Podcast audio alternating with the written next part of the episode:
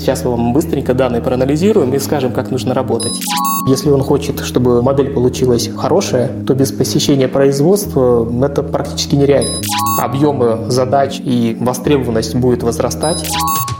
Всем привет! Мы команда GlowByte и NoML Community. И это наш подкаст «Дайте данных», в котором мы обсуждаем, как решать бизнес-задачи при помощи методов математики и машинного обучения. Меня зовут Бородин Александр, я ведущий этого подкаста. Сегодня мы поговорим про точки приложения ML и Data Science в задачах PMQ, обсудим бизнес-кейсы, также требования к данным и квалификации математиков, которые занимаются этими задачами. Кроме того, затронем вопросы специфики ML-методов и также обсудим основные тренды. Сегодня мы обсуждаем направление самой высокой долей отраслевой специфики в бизнес-анализе и машинном обучении, а именно PMQ – Predictive Maintenance and Quality. Сегодняшний наш гость – руководитель направления PMQ в Globite Consulting Александр Собенников. Саша, привет. Привет. Саша, давай начнем наверное, с самого простого вопроса сегодняшней встречи. Что такое PMQ? Расскажи, пожалуйста. И как это по-русски? Хорошо. PMQ – это аббревиатура, которая означает Predictive Maintenance and Quality – на русский ее можно перевести как прогнозное э, обслуживание и качество. На самом деле эта аббревиатура появилась с выходом у IBM соответствующего продукта, и сейчас нет какой-то устоявшейся аббревиатуры для того, чтобы обозначать такой класс решений. Очень часто используют Predictive Maintenance, Predictive Quality. Также у нас можно встретить такие названия, как цифровой советчик, то есть это все примерно про одно и то же. Мы поднимаем под э, PMQ систему, которая позволяет э, решать следующие задачи. Это прогнозное обслуживание оборудования, которое основывается на прогнозных моделях, и прогнозное качество какого-либо процесса. То есть где мы на основе данных строим прогнозные модели и понимаем, как э, параметры производства влияют на качество продукции. Вот, наверное, так можно коротко объяснить, что такое PMQ. А правильно понимаю, что целевой сегмент – это промышленные компании?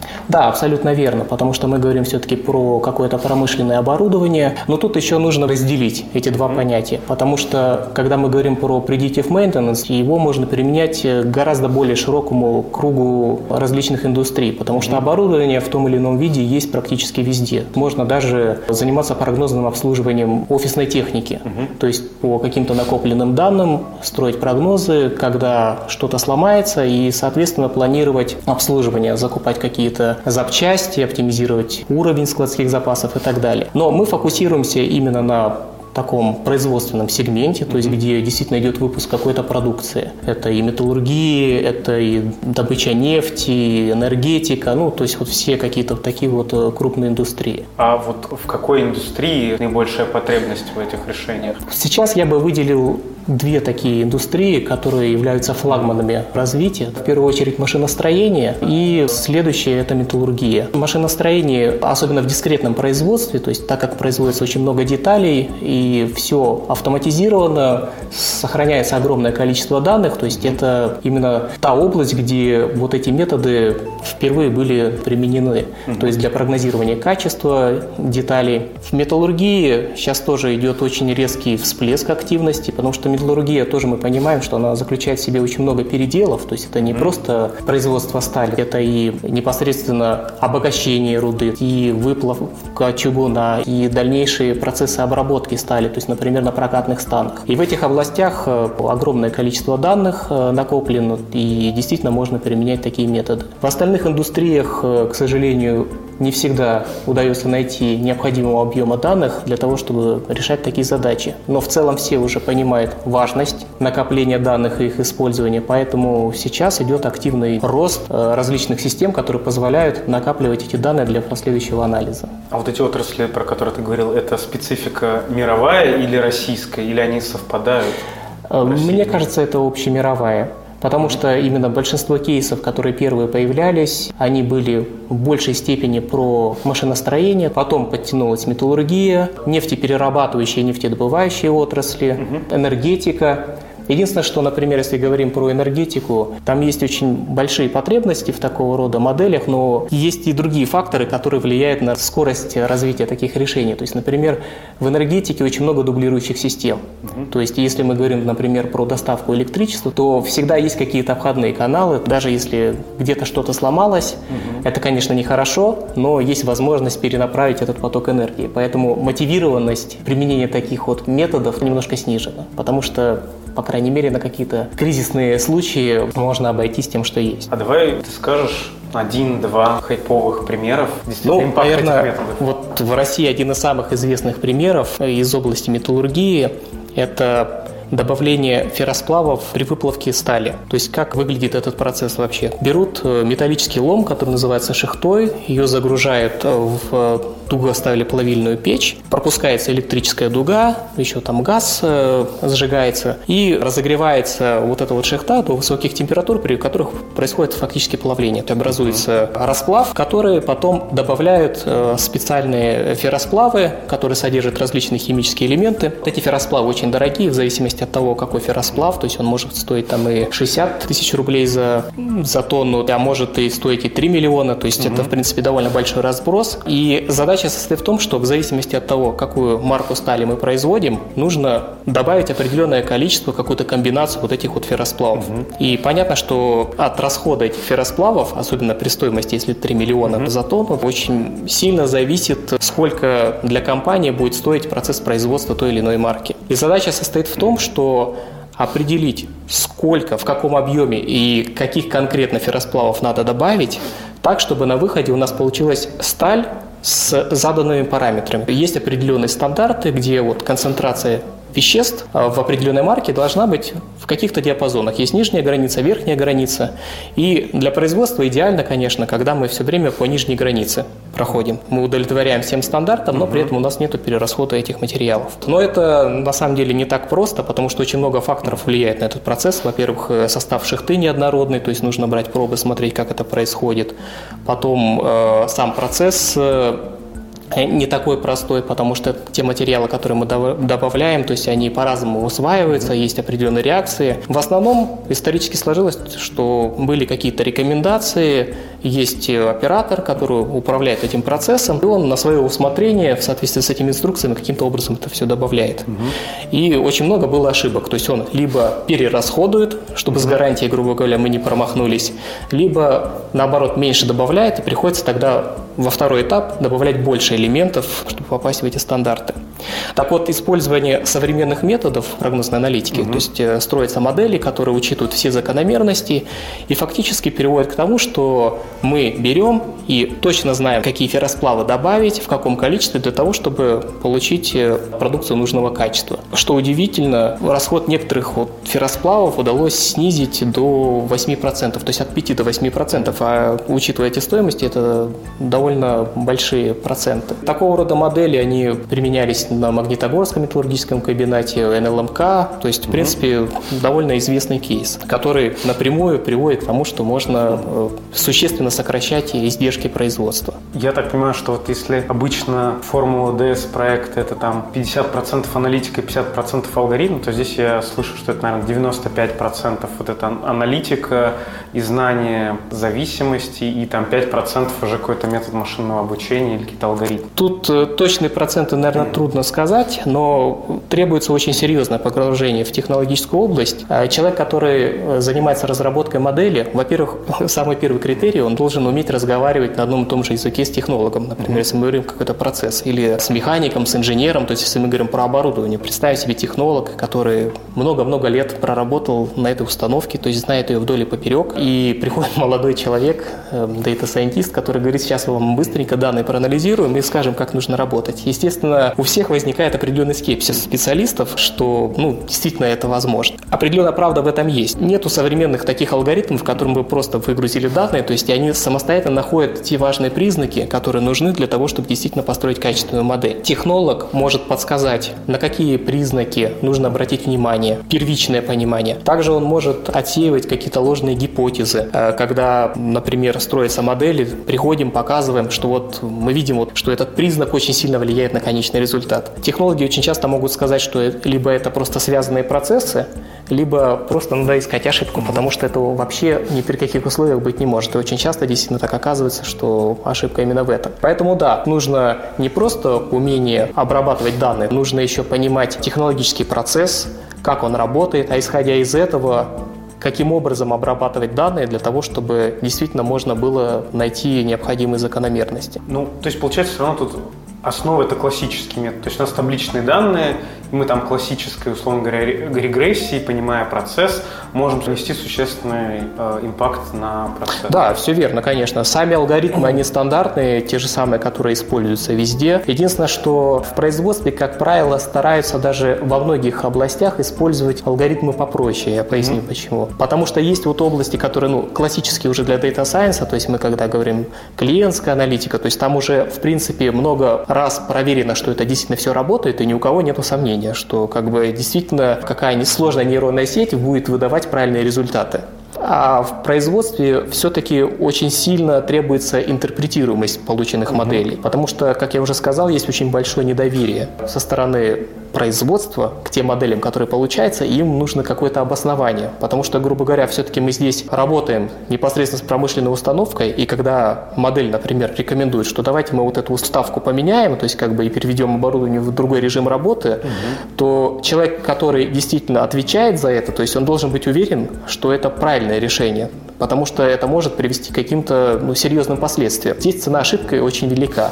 И некоторые компании, все-таки, которые стараются быть инновационными, то есть они в определенных рамках заставляет операторов следовать mm-hmm. рекомендациям, когда действительно хотят убедиться в том, что это работает. Но, естественно, есть определенные рамки. То есть, куда все-таки, если оператор 100% уверен, что не надо вот mm-hmm. этого делать, то или оператор, технолог, то как бы действительно это не будет никто делать. Вот. Но вот именно вот так это все выглядит. Глубина проникновения вот этих решений, она может отдельно тоже по рынку по России, но сколько сейчас вот все уже внедрили там, словно логистическую регрессию у себя, или все там скорее это готовы и уже приготовились внедрять, либо уже внедрили?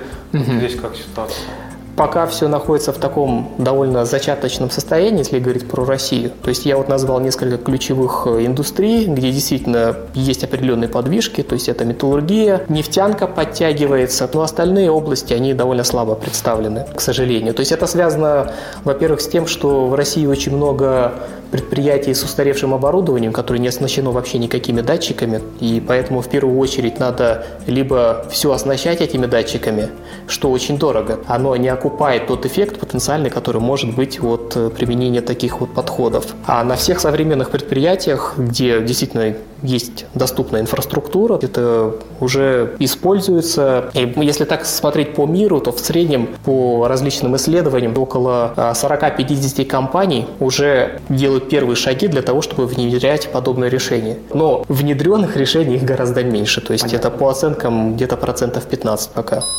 Саша, у меня следующий вопрос. Какое определение по ролям, да, решения? То есть куда его чаще внедряют? Это скорее для менеджмента в decision-making системы или это скорее для линейного персонала, чтобы у него появлялась какая-то новая лампочка, по которой он как-то влияет на процесс? Хороший вопрос. Э, я думаю, что тут, конечно, более комплексный подход. То есть он, естественно, нужен и менеджменту, потому что, например, есть в любой компании человек, который отвечает за то или иное направление. То есть если мы говорим про прогнозное обслуживание, это главный инженер, главный механик, у которого главная задача поддерживать максимальную работоспособность оборудования, чтобы не было никаких незапланированных простоев, чтобы оборудование работало именно в том режиме, на который оно рассчитано. С другой стороны, если мы говорим про качество, есть соответственно, тоже люди, которые отвечают за качество, то есть для того, чтобы не просто мы что-то производили, а было как можно меньше брака. Поэтому в первую очередь, конечно, это для менеджмента очень важно, но для того, чтобы непосредственно управлять процессом, то есть, естественно, что не менеджер будет сидеть и нажимать какие-то кнопки, следить за тех процессом. Поэтому тот человек, который будет пользоваться этой системой,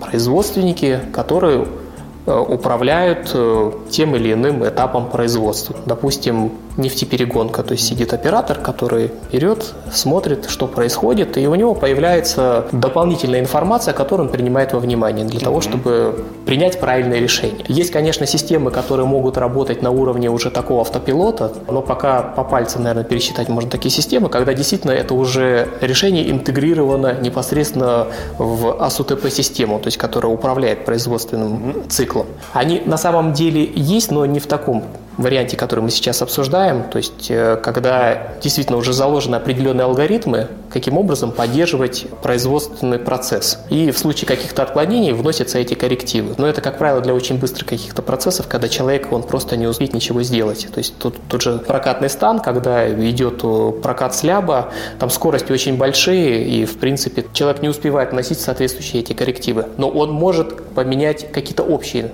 настройки, ну там уставки они называются, то есть, например, силу обжатия, там еще что-то. Поэтому это нужно и производственникам, и менеджменту, и разделить это невозможно. Окей, okay. а ты сказал прокат чего?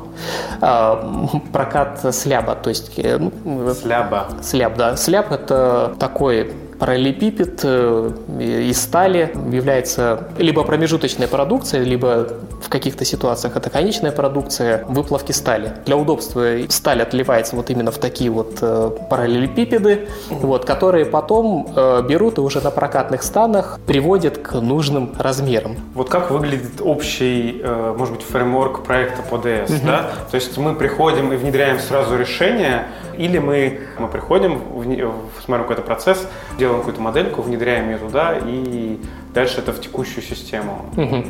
А, есть разные подходы. Например, когда мы говорим про работу какого-то оборудования, допустим, турбины.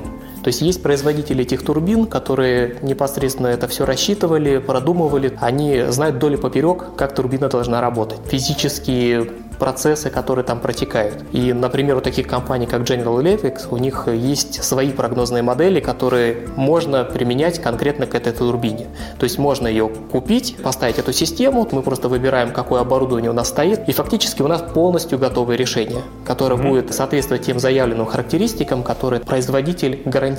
Понятно, что это дорого, но при этом это очень быстро, потому что фактически это действительно такое коробочное решение. Второй вариант – это когда мы все-таки говорим про оборудование, которое может состоять из разных производителей, то есть вот еще что-то, нет какого-то такого универсального инструмента, который позволил бы прийти и сразу же сказать, что я вот делаю то-то, то-то и получу такой-то результат. Поэтому чаще всего есть некая платформа, то есть какой-то стандартизированный инструмент от какого-то вендора устанавливается, дальше настраивается подключение к необходимым Oh. Источником данных, идет накопление данных, и идет классический вот этот подход, когда мы пробуем какие-то гипотезы, строим модели, смотрим, какого они качества получаются, и уже тогда потом это внедряем. Компания выгружает данные, и в принципе их можно проанализировать, посмотреть вообще, удается ли найти какие-то закономерности, которые позволят потом решать поставленную задачу. Если да, то уже тогда можно рассматривать какие-то варианты, либо использовать вендорское какое-то решение, его настраивать, используя эти алгоритмы, либо разрабатывать делать, ну, я не знаю, с нуля полностью mm-hmm. всю платформу. На open source такие подходы тоже э, работают. Правильно понимаю, что ML дотюнивает какие-то текущие процессы, э, а не то, что они, например, не могут решаться текущими какими-то алгоритмами, может быть, не машинного обучения, оптимизации, а вот только ими можно это решить. Или вот мы вот там, условно говоря, у нас уже есть решение, мы хотим какую-то тонкую настройку сделать, и ML нужен для вот этой тонкой настройки.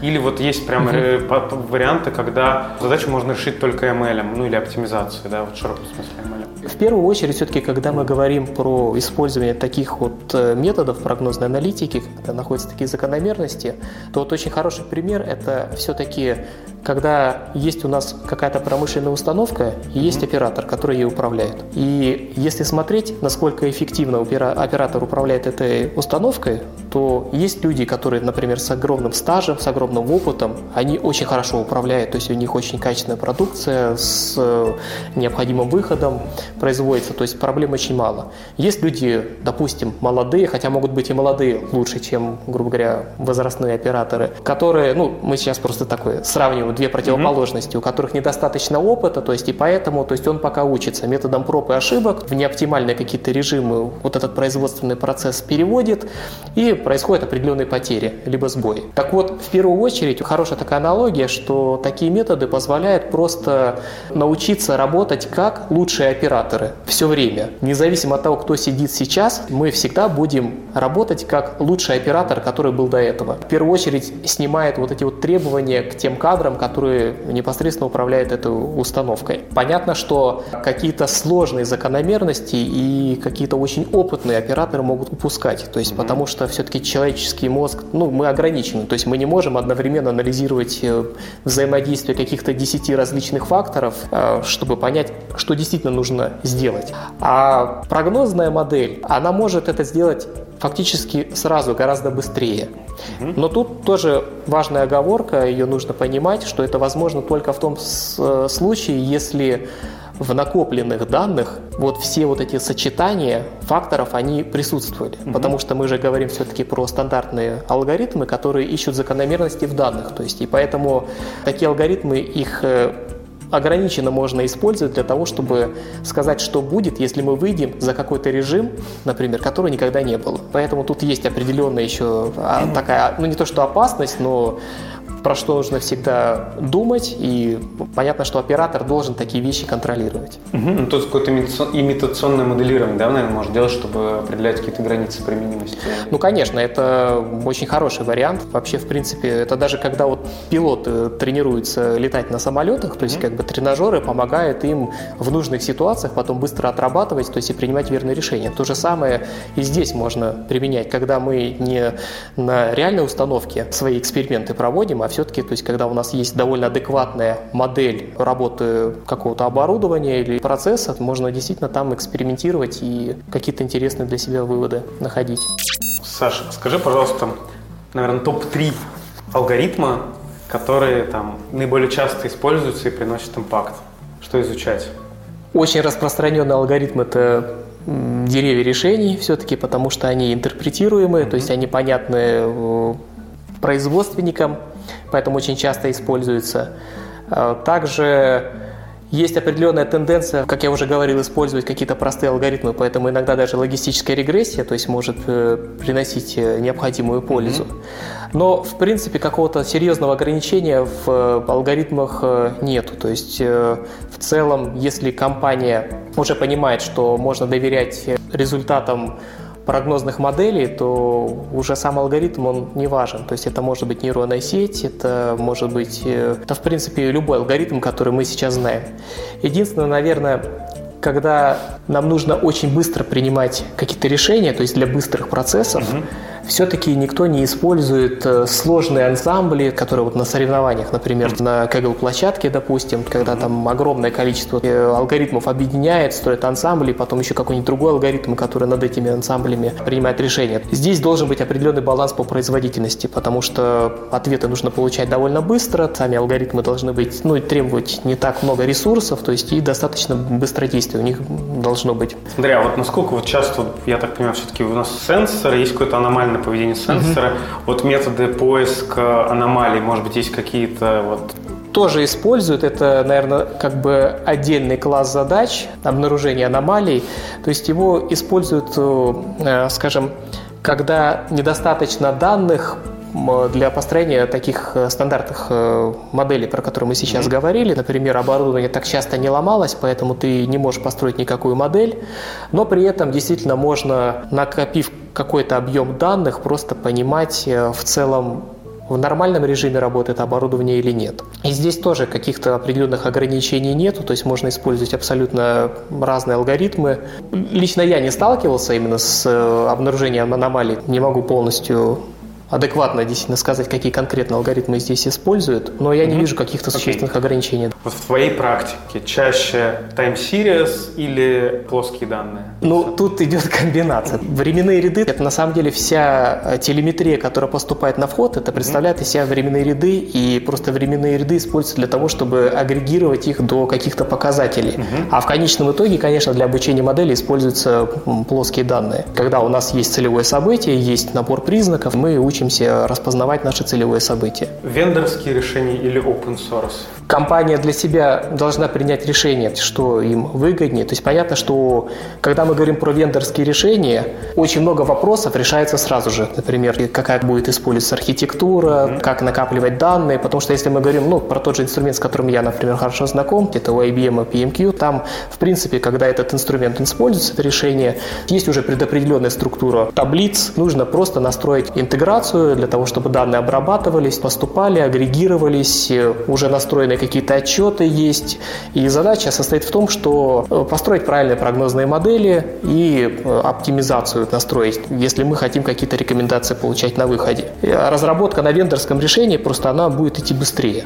Но при этом все мы понимаем, что это стоит определенных еще денег на лицензии, и решения такие, как правило, очень дорогие, поэтому многие компании принимают решение использовать open source. У нас в России такие примеры есть, это и Северстар, и NLMK, они приняли для себя решение, что работают на open source. Прошли вот эту вот долгую фазу подготовки инфраструктуры. Тут пионер – это компания Северсталь. У них Hadoop хранилище, туда складываются все данные, сотрудники имеют доступ к этим данным. И вот идет то есть, классическая такая open source архитектура, которую они используют. То есть тренд в open source? Да, тренд, тренд есть, конечно, отчетливый.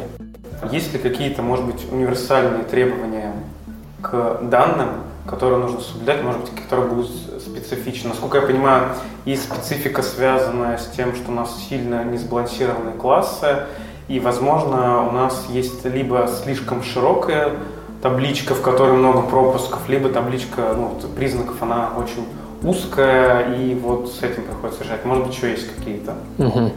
На самом деле, в зависимости от индустрии мы наблюдаем абсолютно разные сценарии, то есть фактически все, что ты перечислил, оно в той или иной степени присутствует. Основные проблемы с данными заключаются в том, что их э, может быть мало, потому что компании приняли довольно поздное решение осознанно накапливать эти данные. Везде, где есть какие-то данные, система управления производством, данные копятся, но в каком-то ограниченном объеме. Например, месяц последний или три месяца.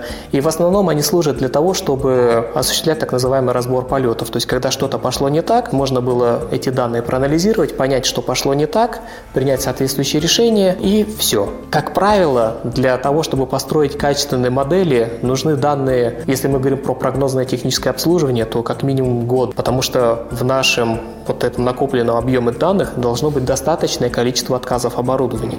Естественно, то есть оборудование не ломается каждый день. Например, мы говорим, когда про какой-то там, ну, не знаю, там определенный агрегат, он может раз в полгода сломаться, там раз в год. Поэтому нужно довольно много данных накопить, чтобы действительно можно было по тем прецедентам отказов, которые были в истории, то есть их должно быть десятки как минимум, а лучше, когда сотни. Поэтому очень часто объединяют похожие данные, например, когда то есть у нас несколько производственных линий с похожим оборудованием, это позволяет просто как бы эффективнее это все накапливать. Это первая проблема с точки зрения данных. Второе это то, что действительно в данных могут быть либо пропуски, либо датчик может подавать какие-то ложные сигналы неправильные. И тут как раз вот могут помогать алгоритмы, которые проверяют, что показания датчика соответствуют э, всем тем остальным показателям. То есть строить некие такие виртуальные датчики, смотреть отклонения или использовать как раз э, модели аномалий, потому что, грубо говоря, в целом, если какой-то такой один показатель будет выбиваться, то есть это будет э, сигналом, что идет что-то не так. По крайней мере, на это можно будет обратить внимание. А другая еще серьезная проблема, в России очень часто с ней сталкиваемся, это то, что не все данные оцифрованы. У многих компаний, например, по обслуживанию, по каким-то воздействиям, данные есть, но они в виде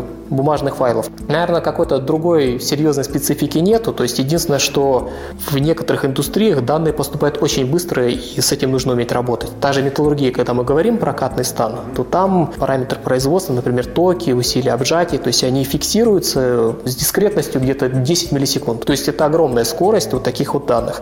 Понятно, что весь этот объем для анализа не нужен, нужно просто их правильным образом агрегировать, обрабатывать, но это тоже отдельная задача, потому что когда у нас, например, таких данных за год 10 миллисекундных и количество показателей очень большое, то есть широкие такие таблицы, потому что вот тех тегов, которые производство собирается, их могут быть то есть, ну, на прокатном стане тысячи. То есть это может быть 3 тысячи, 4 тысячи, 5 тысяч.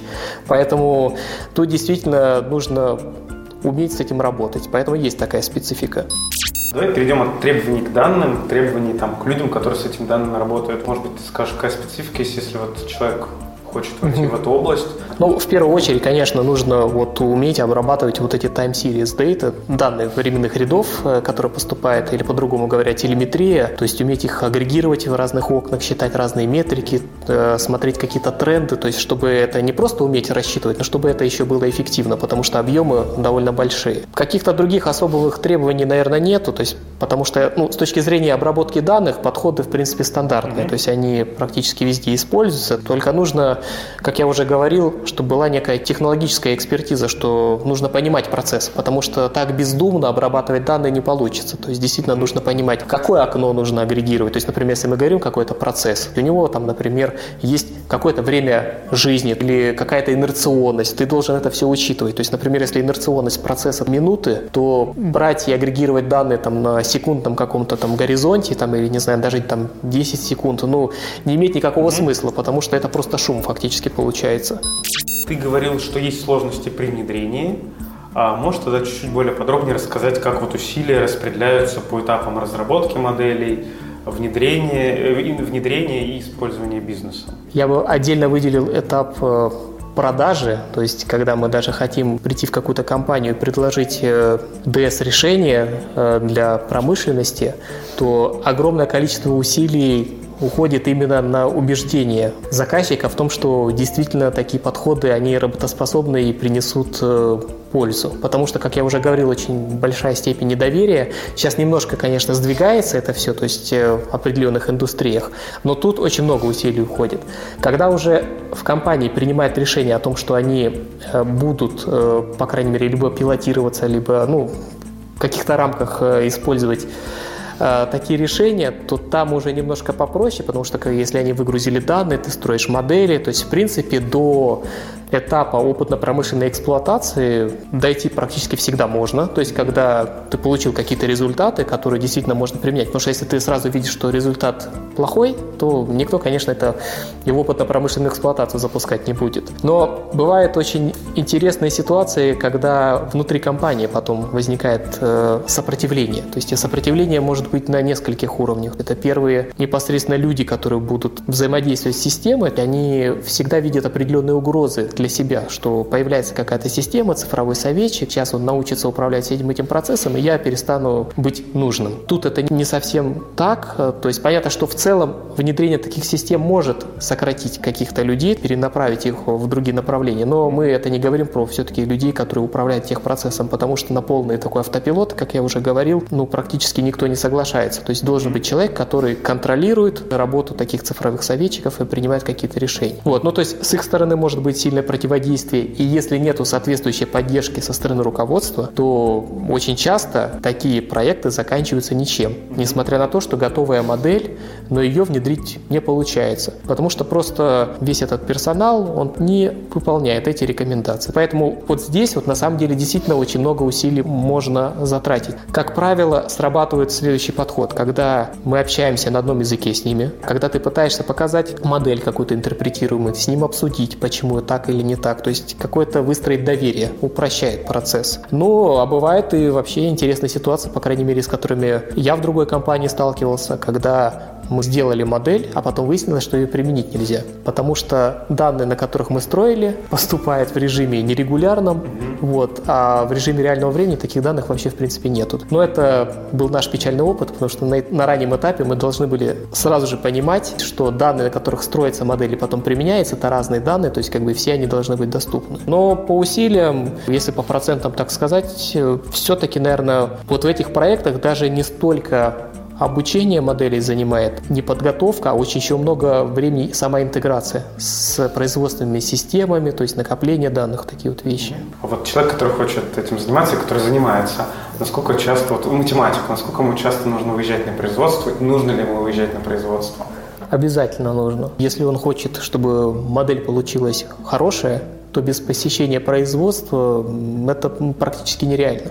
Во-первых, когда человек приезжает на производство, те факты, которые о нем он читал, это не обретает какое-то физическое воплощение. То есть одно дело, то есть прочитать в книжке, как работает тот же самый прокатный стан, другое дело это увидеть на практике, то есть э, как это выглядит, э, как э, пообщаться с технологами, с операторами. И по факту очень много знаний получается именно при таком личном общении. Ну, потому что когда мы там через e-mail переписываемся, то есть как бы всем писать лень, большие тексты, вот, и ты не будешь э, много информации так описывать, то есть каким-то образом. А в такой разговорной речи, во-первых, порог у людей ниже, то есть потому что, грубо говоря, это же не под запись где-то, то есть он может тебе сказать какие-то вещи, которые он бы никогда письмом бы не написал, допустим. Вот, поэтому, естественно, ездить на производство надо, это лично я для себя считаю, что это просто интересно, даже без относительно построения модели, именно в промышленном Science это и нравится, что ты съездил на одно предприятие, что-то узнал об одном процессе, процессе на другое предприятие, узнал что-то о другом процессе. И Скажи, это, это важно. Ну, пример, может, который тебя впечатлил, какое-то производство, не знаю, завод или что-то, которое тебя, может, впечатлил прям ну, я много сегодня говорил про металлургию, наверное, это нанесло свой отпечаток, да, то есть э, я в свое время ездил, ну, я был на разных производствах, но вот именно посещение прокатного стана в Северстале, в Череповце находится производство, наверное, потому что это одно из первых таких производств, на котором я был, оставило неизгладимое впечатление. То есть, во-первых, масштабы, те вот слябы, про которые я говорил, то есть это действительно такие большие-большие прямоугольники металла, то есть которые передвигаются по рольгангу с большой скоростью, и везде висят таблички, что там смотри, куда идешь, опасно и так далее. То есть действительно это так. Что еще меня поразило, это то, что очень высокая степень автоматизации, то есть нас, когда вот водили с экскурсии, мы смотрели, то есть как это все выглядит, я практически не увидел людей. Людей по минимуму. То есть есть вот оператор, который управляет этой установкой, а все остальные работы, они практически полностью автоматизированы, что тоже для меня было большим сюрпризом. Э, такой забавный просто факт, это когда там говорили, что сейчас на всех предприятиях идет э, тенденция, что очень сильно следить за техникой безопасности, ну, потому что снижается травматизм, то есть это один из важнейших KPI сейчас на любом производстве. Э, когда там идешь, обязательно нужно держаться за поручни. Ну, сейчас это практически везде, вот, но за этим следить сейчас начали. поручень у тебя это просто палка или это там на какая-то... Не-не, ну там лестницы какие-то, металл... ну и а, металлический а, поручень, да, то есть за него надо действительно держаться, ну, там, потому что все-таки, то есть в таких производствах э, оседает пыль, масло, то есть как бы действительно скользко. И они потом сказали, то есть вот люди, с которыми мы общались, если вы выйдете, ну, в Череповец, в какой-нибудь торговый центр зайдете и увидите людей, которые держатся за поручни, то это обязательно сотрудник нашего предприятия, потому что прям на уровне рефлексов. Тоже интересно было. Саша, можешь сказать тогда, какие тренды ты, может быть, мог бы выделить? Точки приложения ML, Artificial Intelligence в задачах PMT? Тренд э, основной это то, что объемы задач и востребованность будет возрастать по оценкам различных э, источников. То есть, если смотреть какие-то отчеты, то в целом рынок этот будет расти там, с ежегодным приростом в 30%, то есть это довольно большая скорость роста. 30% что растет? Э, рынок сам. То есть а, именно, сам рынок, да, да, сам рынок, да. И к 2024 году по оценкам по всему миру, mm-hmm. то есть как бы это 11 миллиардов долларов, такие довольно существенные цифры. Это оборот всех компаний. Да, да, да, да. Это не только металлургия, это... Это вот... вообще все, да, то есть как бы, но это именно для производства predictive maintenance отдельно, mm-hmm. то есть как бы без остальных вот этих процессов.